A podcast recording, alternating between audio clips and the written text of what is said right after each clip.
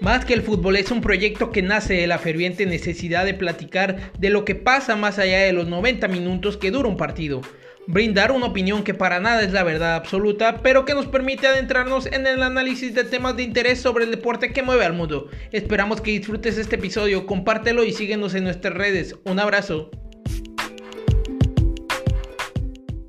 Amigas y amigos, bienvenidos a un nuevo episodio de este su podcast Más que el fútbol, en donde nos encanta hablar sobre el deporte que mueve al mundo. En esta ocasión tenemos a un gran invitado, como siempre, agradecido con el amigo José Antonio Lizana desde Chile, nuevamente con nosotros. ¿Qué tal, amigo José? ¿Cómo está? ¿Cómo se encuentra? Hola Alberto, ¿cómo estás? Un gusto siempre estar en tu programa. Eh, un agrado, hace tiempo que no conversamos, pero siempre es un agrado poder intercambiar, eh, bueno, eh, opiniones y acerca de lo que está pasando en, estos tiempos del pre, de, bueno, premundial aún de, Qatar y donde se ha movido el, todo el concierto mundial del fútbol en torno a, al mundial que, bueno, nosotros tristemente quedamos eliminados, pero México clasifica y siempre es un muy buen representante de América. Y vamos a empezar con ese que es el tema central, me parece, de este episodio, el por qué una generación tan importante como la de Chile, campeona, de hecho bicampeona de la Copa América, después de lograr meterse en una final de Copa Confederaciones, y es cierto, caer ante Alemania y tener jugadores en los mejores equipos del mundo, ¿por qué esa generación no logra clasificarse nuevamente a una justa mundialista. Son dos ciclos los que se quedan en la orilla. En esta ocasión se quedan detrás de Colombia, que queda debajo de Perú, quien es el equipo que va a jugar la reclasificación por parte de Sudamérica. ¿Por qué esa selección tan ganadora en su momento e incluso llamada la mejor del continente, por qué nuevamente no puede lograr clasificarse a una Copa del Mundo? Bueno, lamentablemente después de la Copa América 2016, eh, hubo una baja de rendimiento de la selección. Eh, quizás eh, el, mismo, los mismos logros trajeron un desgaste y, y, bueno, bajo la conducción de Juan Antonio Pizzi, Chile queda fuera del Mundial de Rusia. la Copa Confederaciones que tú nombrabas fue un punto de inflexión porque acusaron los jugadores de desgaste, que quiso ir Chile a ese torneo con los titulares y finalmente se desinfló la última parte de las clasificatorias. Es muy complicado, es muy complicado este torneo acá en, Sudamérica, es muy competitivo. Hasta el último partido, eh, la diferencia entre el, entre el, quinto, el sexto, el séptimo es de uno, dos, tres puntos. están muy pegados, son muy irregulares, se gana afuera y se gana en casa. Eh, es muy, eh, eh, muy dispar esta, estas clasificatorias y Chile tuvo partidos clave también como pasó en estas clasificatorias. En, en, Rusia 2018 pierde con Paraguay en Santiago y también me parece que pierde con, eh, con Bolivia en La Paz que son puntos que, que se, bueno, se consideran ganados. Y finalmente por uno, dos o tres puntos se puede quedar afuera en, en esta parte del, mundo. Eh, eh, en el caso de estas clasificatorias de Qatar 2022 arrancó un proceso con Reinaldo Rueda bastante dubitativo, se tuvo que ir en la quinta, eh, cuarta quinta fecha. llega un reemplazante, no era un técnico que, que armó este proceso, que fue Martín Lazarte, que fue un entrenador que dirigió aquí en Chile a la Universidad Católica y a la Universidad de Chile, fue campeón local con ambos y eh, dirigió en España y él tomó este fierro caliente, por llamarlo de alguna manera, y, siguió con el proceso con resultados bastante irregulares. Se, le, costó encontrar el timón, eh, Chile este, se agotó, no tenía eh, goleadores, no tenía jugadores que marcaran la diferencia. Sin embargo, apareció, de la nada apareció eh, Ben Britton, un jugador de origen inglés que, que, apareció en la Copa América y en las clasificatorias y nos devolvió un poco la ilusión, pero no hubo gol prácticamente a Lazarte le costó cuatro o cinco partidos encontrar el camino al gol eh, cayó afuera, eh, ya venía precedido de las derrotas de, Reinaldo Rue en Venezuela, que también se consideran puntos a favor de Chile, y se empató con Bolivia en Santiago, se empató con Colombia en Santiago, perder puntos de local es prácticamente hipotecar la clasificación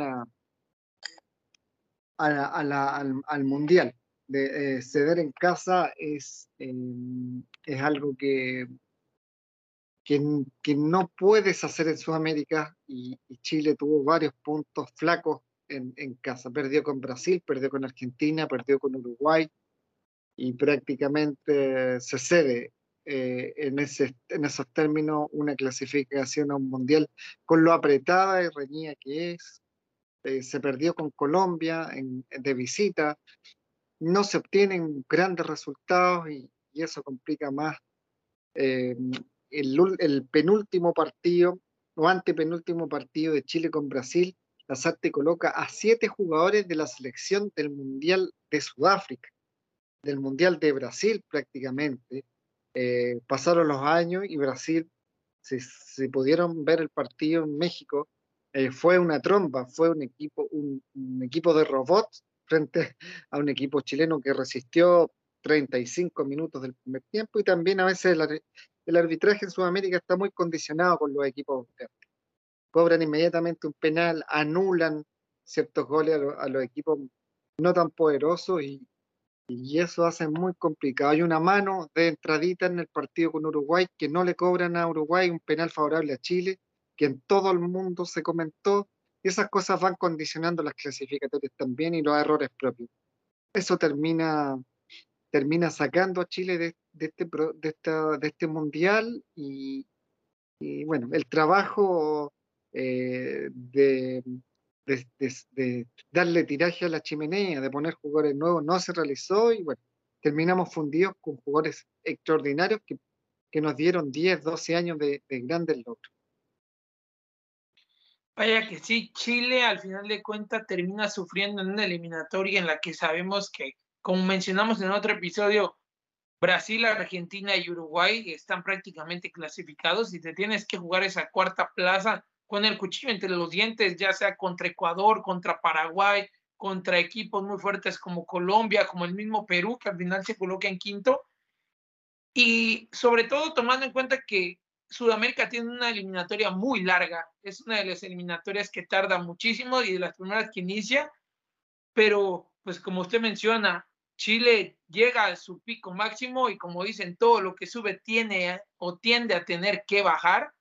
Y en el momento más bravo fue y cuando más se necesitaba poder mantener esa constancia, pues Chile empieza a perder gas, la máquina de la roja pues simplemente empiezan a tener jugadores que es cierto, siguen siendo cracks en individual, pero que en colectivo se empiezan a quedar porque número uno tienen las piernas muy cansadas por las temporadas que muchas veces son muy largas, número dos los años ya han pasado y evidentemente figuras que incluso como Alexis Sánchez o como el mismo Vidal, hoy siguen siendo importantes, ya no están en su prime, ya no son los futbolistas que eran a lo mejor hace cinco años, porque pues el desgaste y la naturaleza del futbolista así es. Hoy en día se tienen futbolistas de 34 años en un muy buen nivel, pero ya se tiene que comenzar a dosificar a ese tipo de futbolistas para que te puedan marcar diferencia en los momentos más importantes. Perder puntos como local prácticamente siempre te va a condenar en cualquier tipo de torneo ya sea en una eliminatoria o en un torneo largo, siempre se dice, si tú logras ganar todos los partidos de local de tu eliminatoria, prácticamente tienes un pie y medio adentro de las clasificaciones. Nos pasa aquí en México también, siempre se comenta eso, si México logra ganar todos sus partidos en México, en el Azteca, prácticamente tienes la eliminatoria solucionada, pero empiezan este tipo de complicaciones en base a la edad de los jugadores, estas vacas sagradas que a veces no, los técnicos no tienen, no sé si llamar ahí la posibilidad de poder quitarlos o simplemente lo que se dice por ahí, hay una mano detrás de cada uno de los jugadores, ya sea representantes, ya sea marcas, ya sea comerciales o lo que venden en camisetas muchas veces ciertos jugadores que son intocables. En nuestro caso en México, voy a tomar un punto o voy a mencionar un ejemplo puntual, que es el de Giovanni Dos Santos en su momento. Seguramente en Sudamérica lo han de haber escuchado. Giovanni era un futbolista que pintaba para crack, era un futbolista que salió del Barcelona y que se tomó, y tras ser campeón del mundo en Perú, marcaba y todo parecía que iba a ser un crack de nivel mundial. Al final se desimpló, terminó en la Liga MX y prácticamente en este momento no tiene equipo. Y de ahí en fuera, todo te da, todo te da a entender de que si traes futbolistas solo porque sí, en nuestro caso en México se da muchísimo, hay futbolistas que no han jugado o no son regulares desde que inició la temporada de, de fútbol en Europa y siguen viniendo y siguen trayendo y siguen siendo incluso titulares con la selección. Y muchas veces también pasa que hay futbolistas que rinden muy bien en Europa, pero que cuando llegan a la selección o llegan muy cansados y tampoco entregan el rendimiento que se espera. Entonces, quiero pensar que de cierta manera también Chile sufrió de esta parte y de todos estos factores para que al final no pudiese clasificar no solo a una justa mundialista, sino a dos. Entonces, eso da a entender de que tuviste o cometiste un error del cual no aprendiste y vuelves a cometerlo mucho tiempo después. Sí, bueno, eh, tú nombras a, la predilección de los entrenadores por jugadores. El gran goleador de la selección chilena, Eduardo Vargas, no pasa por un buen momento y bueno, los técnicos como Rueda y Lazarte confiaron en él. Me parece que no marcó goles en la clasificatoria y, bueno, se apostó hasta el último en, en, tenerlo en cancha entre los titulares. Quizás podría haber sido una alternativa desde la banca, un refresco quizás para otros, otros jugadores y esos errores también fueron marcando eh, eh, a, este proceso que, termina a Chile eliminado y, cayendo derrotado en casa con Argentina, con Uruguay, en, eh, afuera con Brasil, que finalmente condenaron la suerte de Chile se ilusionó al hincha, acá el periodismo lo ilusionó con una, posible clasificación o repechaje, pero el juego tampoco eh, era fuerte, el juego tampoco eh, a Chile lo hacía imponerse sobre los rivales, ya te di el ejemplo de, del juego con Brasil, que Chile fue totalmente superado, Martín Lazarte consiguió solo un 33% de los puntos jugados en casa, eso realmente es, es condenatorio, dos triunfos, un empate y cuatro derrotas, y no, no sirvió eh, poder cambiarse en la misma clasificatoria, sacar a rueda y poner al azar. Quizás en estos casos hay que tomar ciertas eh, decisiones y, y, ver un proyecto de jóvenes como lo hace Alemania. Eh, si no hablamos de selecciones juveniles, sub-20, sub-23, olímpica, panamericana, sparring, campeonato de reserva, si estamos estáticos ante el fracaso, ¿cómo vamos a salir? Esta generación del fútbol chileno tuvo, si bien fue un accidente, porque el fútbol chileno no tiene jugadores de esta categoría todo el tiempo, se pudo juntar y pudo lograr algo importante. Será importante ahora trabajar sobre jugadores que no tienen esas mismas características. Un Alexis Sánchez sale una vez en la vida. Hace poco perdimos a Leonel Sánchez, ídolo del Mundial de Chile de 62.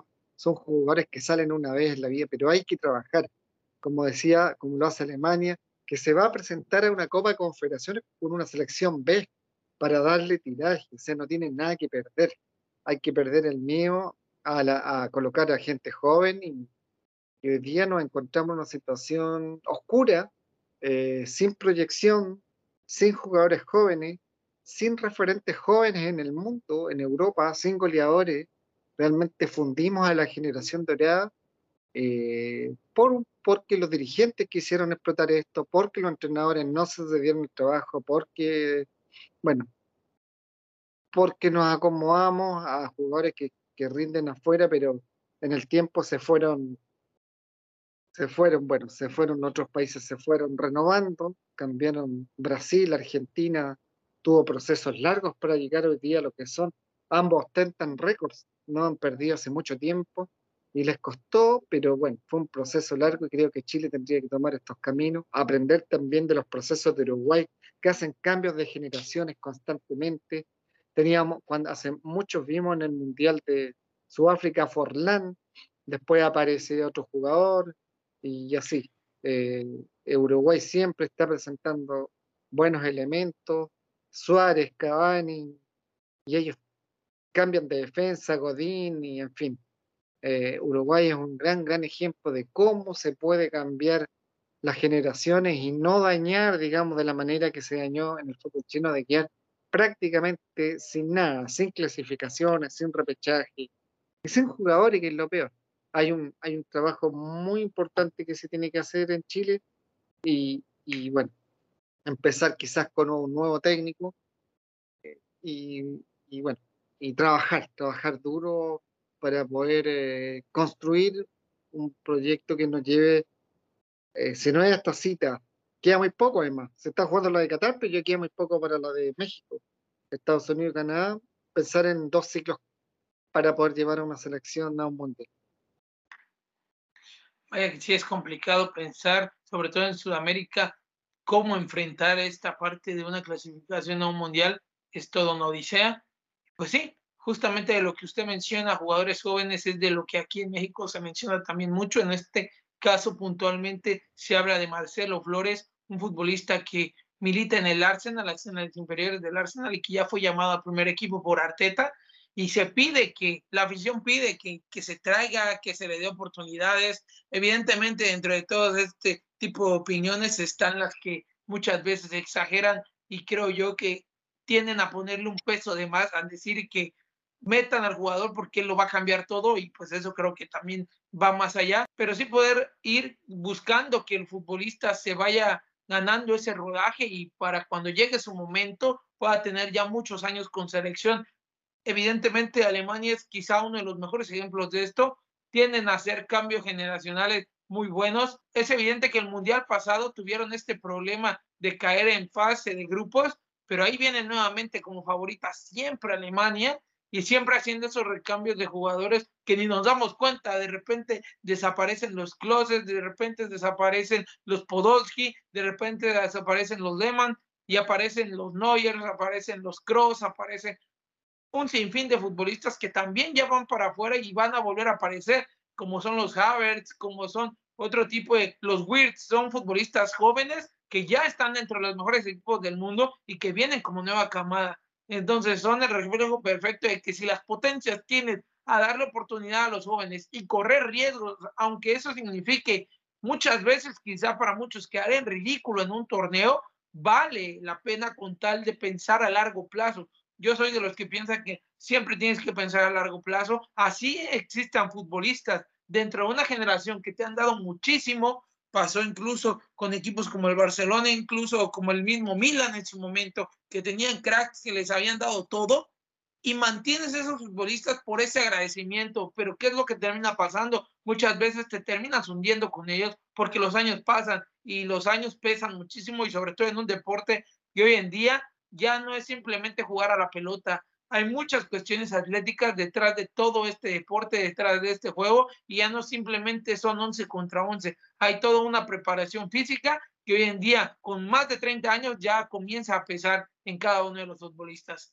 Hay partidos que condenaron a Chile en estas clasificatorias. Em, hay un, hay, hay un eh, hay un empate con Bolivia de local 1 a 1, se perdieron casi más de 10 opciones de gol, no entró la pelota. Eh, después hubo un penal también bastante discutible en ese partido y se hipoteca los puntos con Bolivia en casa. Hay que ganarlo históricamente. Eh, hay una derrota ante Brasil, se jugó muy bien, pero Chile cae con Brasil. Se quiera a los grandes que sacarle por lo menos un punto, ya sea de local o de visita, también se pierde por un punto de inflexión. Colombia, bueno, de visita también nos ganó 3-1. Perú también eh, nos ganó 2-0 en Lima y fueron resultados que realmente dejaron a Chile. Después se cae con un rival directo en Santiago, eh, con, Ecuador, y prácticamente eso condenó. veníamos precedidos de un triunfo a Paraguay por 2-0 y Venezuela 3-0, y se le había ganado a Paraguay en Asunción 1-0 era un, era muy buen momento en La Roja, se metió cuarta en la clasificatoria, en clasificación directa, y el partido siguiente cae con Ecuador.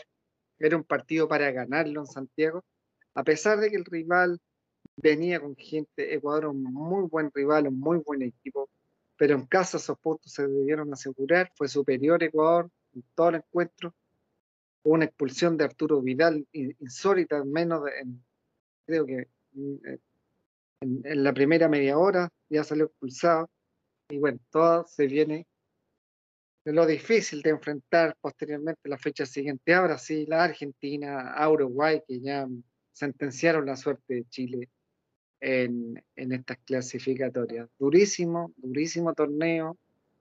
Hoy día ya no está Martín Lazarte, dejó el cargo y se está testeando a entrenadores como ese ex ayudante de San Paolo y Sebastián Becachese, eh, bueno, y otros entrenadores, por ahí se habla de, otros entrenadores, pero es complicado eh, poder tomar, al menos va a tomar un, proceso desde cero y podrá plantear algo, lo, lo, mismo que se esperaba con Rueda, plantear un proceso, no tomar en un campeonato tan, tan tan caliente como las clasificatorias poder tomar el cargo, que es muy, muy difícil.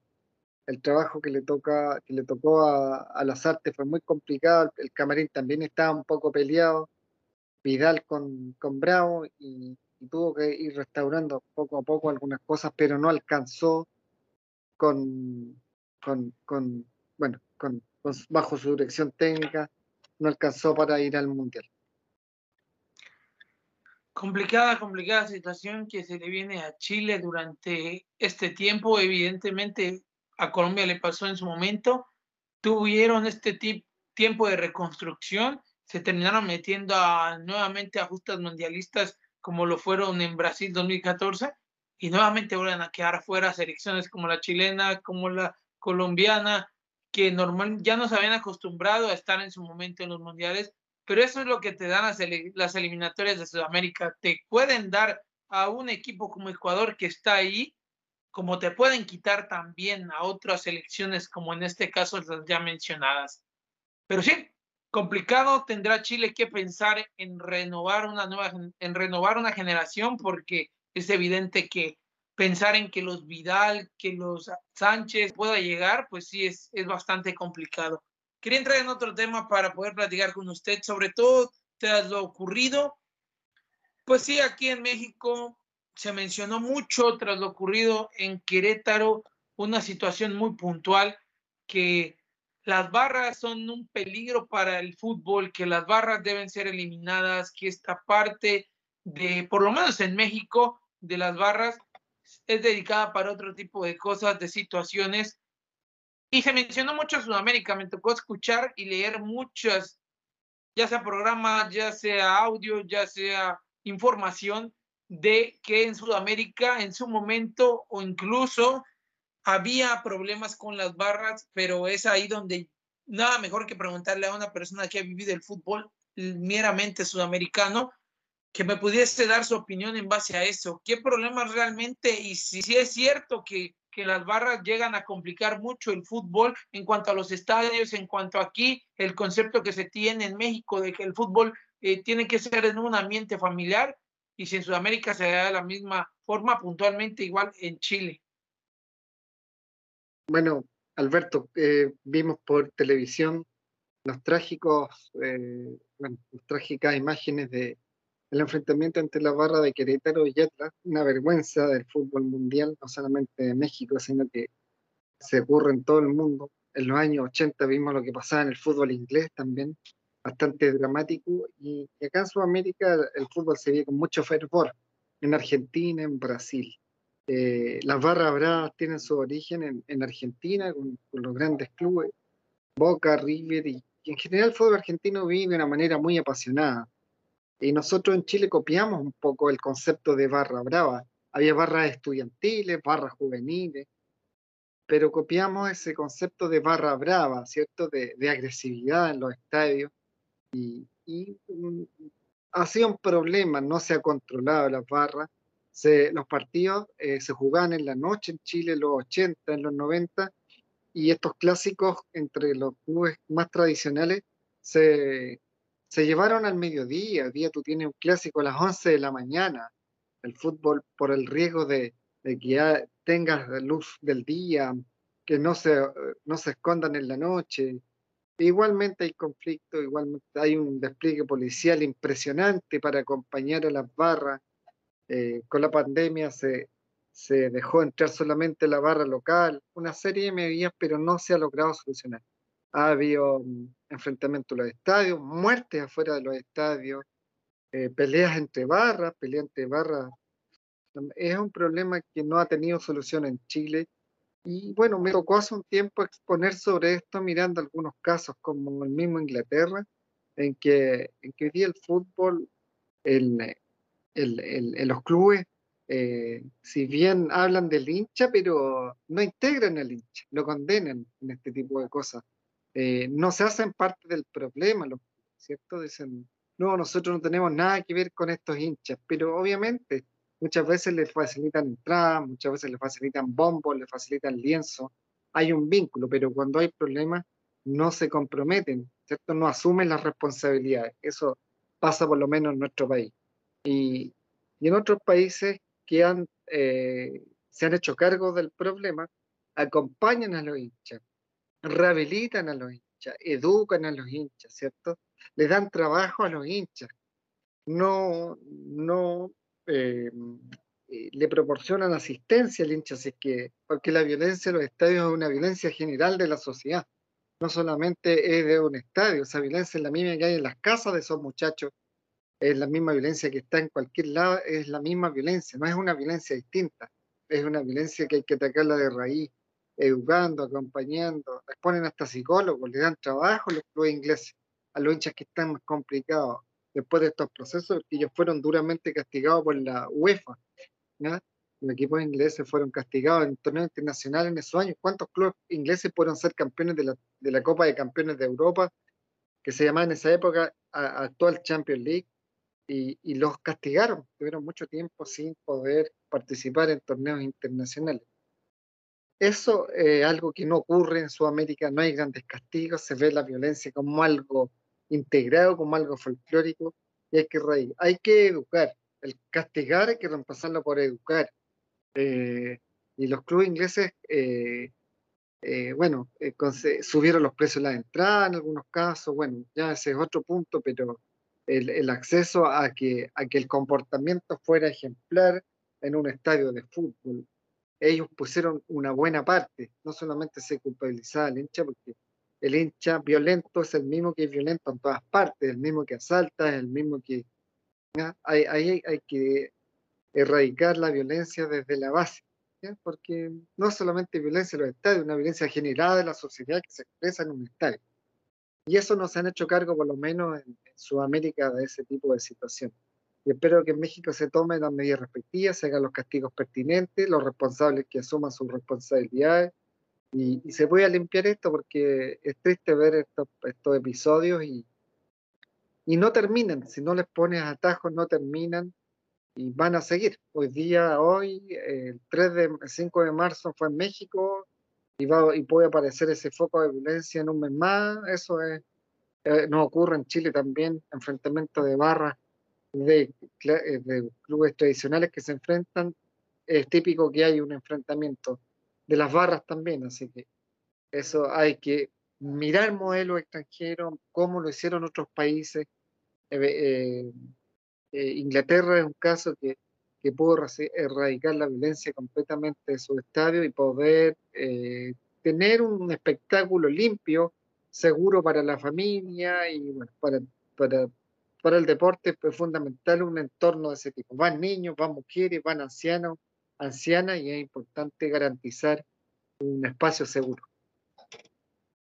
Vaya que sí, en México el problema muchas veces es que confundimos el hecho de la pasión por el fútbol, por un deporte tan bonito y tan hermoso, con esta parte de tener la facilidad de poder expulsar las frustraciones, sacar lo que traes cargando durante la semana.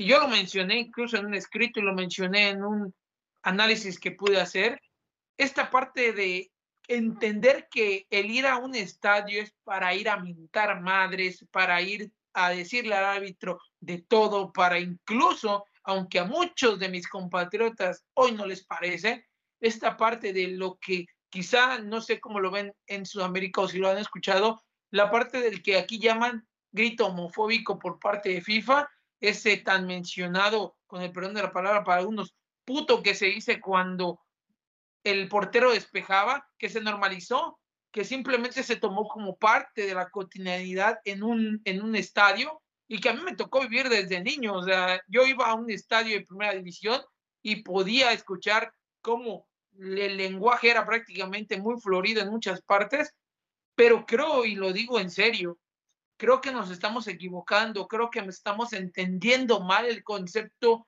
de lo que puedes ir y no puedes ir a hacer a un estadio.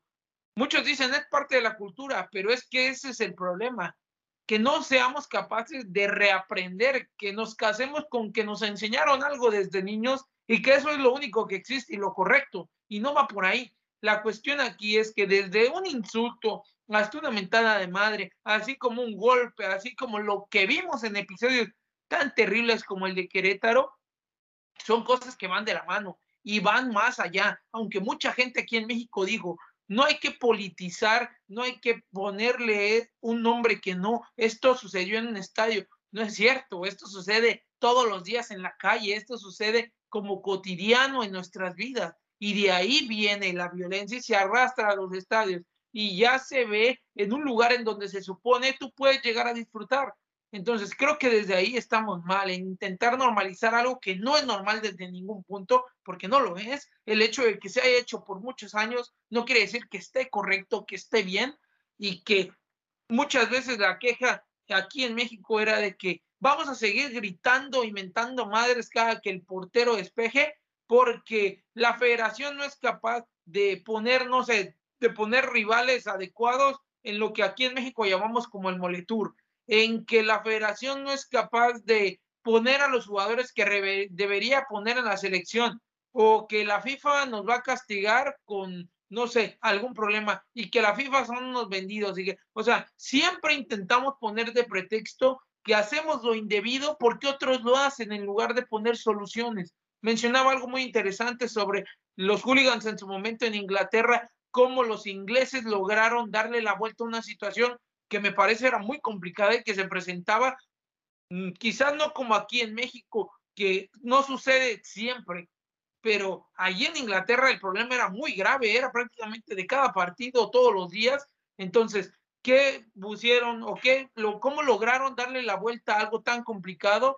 Invirtiendo en los hinchas, intentando darle la importancia a que el hincha es la persona dentro de este deporte una de las personas más importantes porque son los que te meten gente en el estadio, los que te dan el dinero para poder mantener un estadio, incluso a los jugadores, son los que compran la camiseta y que no les den la importancia y que simplemente los veas como un producto en el que cuando no hay partido pues no me sirven para nada, creo que es un problema muy grande y al final de cuentas termina alimentando una problemática que si de por sí en la sociedad ya es grave, simplemente lo que hace es acrecentar y no ponerle una solución, por lo menos en lo que es tu núcleo, que es dentro de un estadio. Si puedes hacer más por la comunidad, si puedes hacer más por lo que es la ciudad o por el país en el que estás, pues mucho mejor, tomando en cuenta que el fútbol es un deporte que pega mucho en la psicología de las personas y pega mucho en el bienestar o en la parte en cómo se siente una persona durante toda su semana en su vida normal o su vida diaria. Sí, bueno, tú lo comentabas, los clubes muchas veces, los administradores de los clubes no hacen mucho por esto, no se involucran en, en, el problema, como en esos países, y, bueno, y, esto sigue sucediendo. Chile no se ha erradicado, la pandemia, como no hubo público, alejó un poco los hinchas de los estadios, pero hace poco hemos visto focos de violencia eh, que no se combaten, que, no, no ha habido una política seria para poder eh, controlarlo, para poder solucionarlo. Y bueno, una gran responsabilidad tienen los mismos clubes que no se hacen cargo, utilizan al hincha como un consumidor, pero en, dado el momento no eh, lo acompañan en este proceso, como, como los casos que te mencionaba de países que sí los incluyen, los rehabilitan, los lo, lo hacen parte, que sienten el club como parte suyo, pintando el estadio, haciendo arreglos, colocándole psicólogos incluso, es increíble, pero es cierto. Y, este problema se soluciona con el, apoyo y la cooperación de todos. Y eso no se ve, no se ve acá, eh, tampoco hay grandes castigos, hay, imagino que hay intereses, hay influencias que no permiten que se castiguen a los clubes y esto se mantiene igual. Pasa el tiempo y no eh, es algo que, que no se em, no se controla, no se soluciona y por lo menos Chile estamos estamos igual, estamos no, no tenemos cómo dar una solución a lo que ustedes vivieron en México hace un tiempo. No hemos tenido hemos tenido muertos, pero no se hablaba de México de 17 muertos, no estoy cierto si la información era, era fidedigna, pero acá llegaron noticias de que en México por lo menos más de 15 personas fallecieron en ese encuentro, que es dramático, realmente dramático para tomar carta en el asunto a la brevedad y para que nunca más vuelva a ocurrir. Eh, espero que en México se tomen las medidas correspondientes, no le tengan miedo a, a estos grupos de hinchas que, como decíamos, eh, o mal llamados hinchas, que muchas veces son financiados por los mismos clubes. Entonces, ¿de qué estamos hablando? Es, muy complicada la situación. Y, el acervo histórico también de los mismos administradores de estas grandes empresas, me parece que en México Televisa es dueño de, algunos clubes también y, algunas cadenas eh, que también han llegado hasta Chile. Everton también de Viña del Mar pertenece a un grupo de empresarios mexicanos. Eh, todo va, eh, va circulando en, en empresas, en círculos de poder y, eso es muy complicado.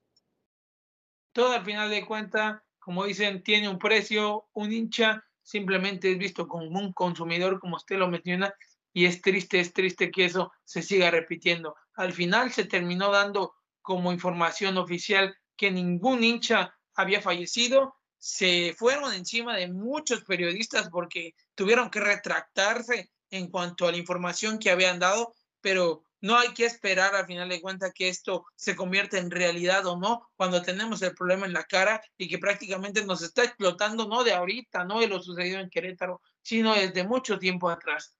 ¿Le parece si tocamos este otro tema que quería comentar con usted? Regresamos un poquito a lo que hablábamos sobre el Mundial. Puntualmente, quería saber su opinión como conocedor de este fútbol tan importante, como conocedor de un torneo tan relevante como lo es la Copa del Mundo. ¿Qué piensa al respecto de, toda, de todos estos grupos, o más que nada puntualmente del grupo de México? Y recordemos que México se encuentra con Argentina, con Arabia Saudita y con Polonia puntualmente en este grupo que es muy complicado para México. A mi parecer, es bastante complicado, pero pues siempre México, nosotros tenemos un, por lo menos yo creo que México tiene un dicho muy claro aquí que es, dependiendo el sapo va la pedrada. ¿A qué me refiero con esto?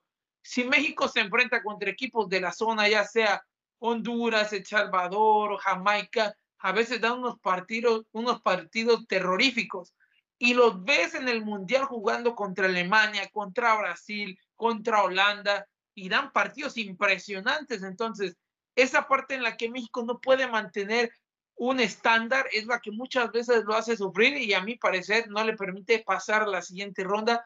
¿Cómo ves el grupo de México, amigo José? Bueno, el mundial es difícil en todos los. Llegar a un mundial y todo se juega en la vida, crecen mucho los rivales, no hay rival chico. Sin embargo, como te decía, la construcción del, de los mundiales está con estos bombos 1, bombos 2, bombos 3, y ahí se va discriminando un poco a los, a los, equipos. Eh, sería interesante ver otra estructura de mundial.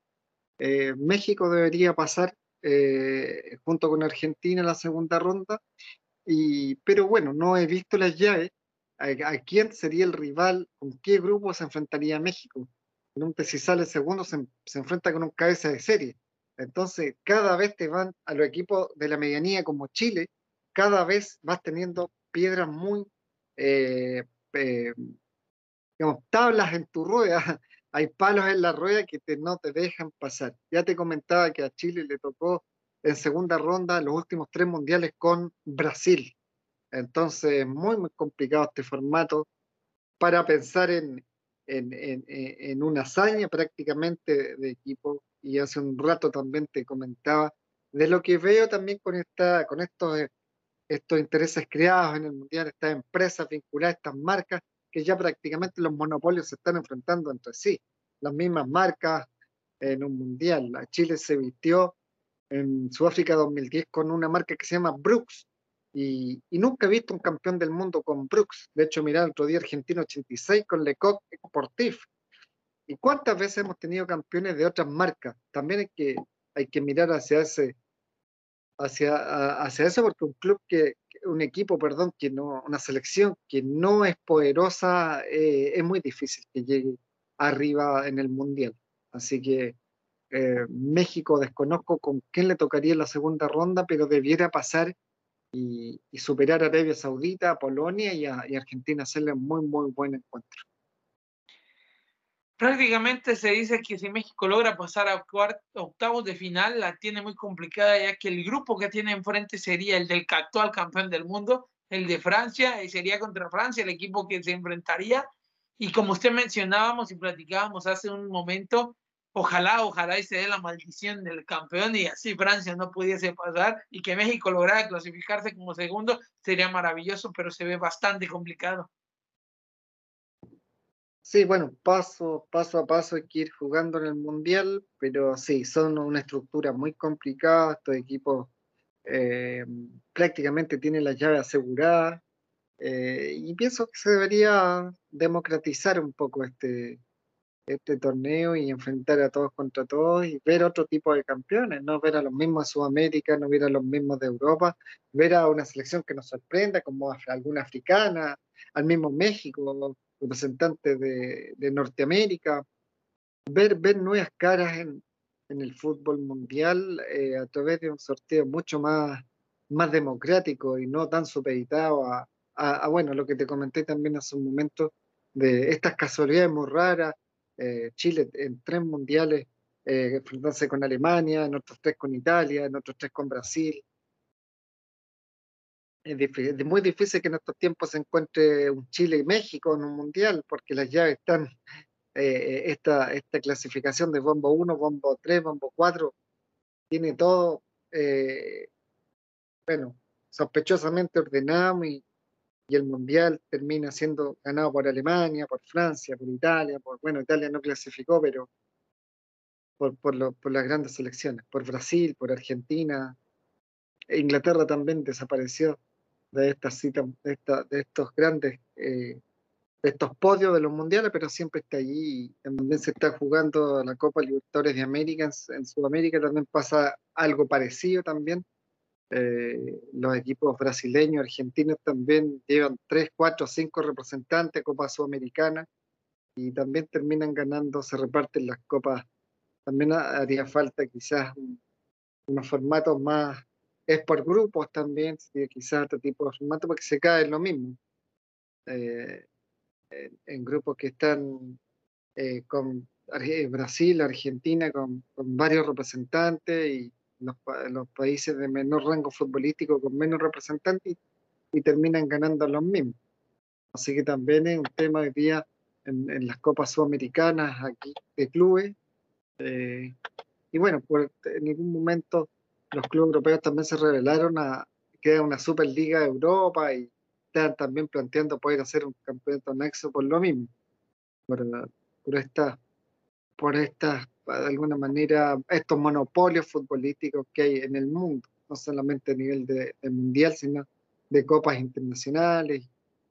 Y las crisis también que existen en los países por, las, por la, el, el, involucramiento de, de, las empresas y los clubes también. Fútbol chino ha perdido mucha historia, mucha competitividad internacionalmente por el negocio. El fútbol como negocio es un tema que golpea fuertemente a, a las instituciones y, gente que se apropia también de los clubes empresarios y que los clubes van perdiendo deportividad. Clubes tradicionales que, que, bueno, que se mantienen, venta de jugadores, venta prematura de jugadores al mercado internacional, todo eso ha perjudicado al fútbol en su, en su esencia. Sí, vaya que sí. En algún momento yo lo comentaba. Quien no se ha dado cuenta que el fútbol hoy en día tiene mucho que ver más como negocio que como deporte, pues simplemente está viendo otra cosa, porque cabe mencionar justo lo que, me, lo que decía de la Superliga.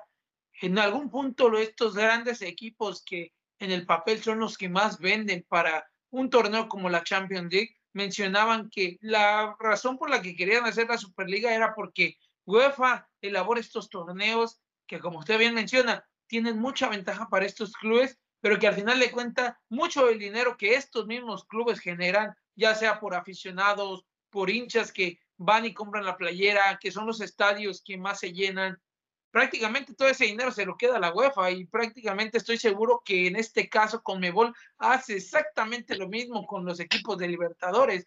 Tienen muchos equipos en Libertadores que saben que van a llenarle los estadios, saben que van a ser los focos de este torneo y por eso terminan metiendo más equipos brasileños, terminan metiendo más equipos argentinos, porque son los que venden. Y en la molestia de estos clubes, en la molestia de estas instituciones, pues terminan diciendo, si yo soy el que vende más pues, y a mí me toca muy poco, ¿por qué no yo hago y me, me independizo con otro grupo de equipos también que son la élite en el papel y pues termino ganando lo que realmente merezco? El problema es eso muchas veces, que las organizaciones como Conmebol, como UEFA, como la misma CONCACAF, terminan armando un negocio en el que solo les conviene a ellos y realmente no terminan beneficiando tampoco ni a los clubes grandes ni a los clubes pequeños. Resulta que la UEFA está en contra de la, de la ahora sí que de la Superliga, pero crean la Conference League. Y eso entonces, ¿a qué se refiere? ¿A seguir generando más dinero para la misma UEFA o realmente para los clubes? Ese es el, uno de los grandes problemas y uno de los grandes predicamentos sobre esta situación de que los clubes quieran independizarse para poder buscar generar el dinero para ellos, que son los que prácticamente venden estos torneos y no las confederaciones. Sí, bueno, es, una realidad eh, global que atraviesa los distintos continentes y, y acá también pues, estamos en, en, torneos donde, donde también hay una eh, predomina eh, los, los, mismos de siempre y, y, eso yo creo que hay que ir cambiándolo en, otros tipos de formatos, en otros tipos de formatos. Afortunadamente Chile pudo ganar esas Copas América por, por esa generación maravillosa que tuvo, pero para ganar un torneo hay que tener un equipo excepcional.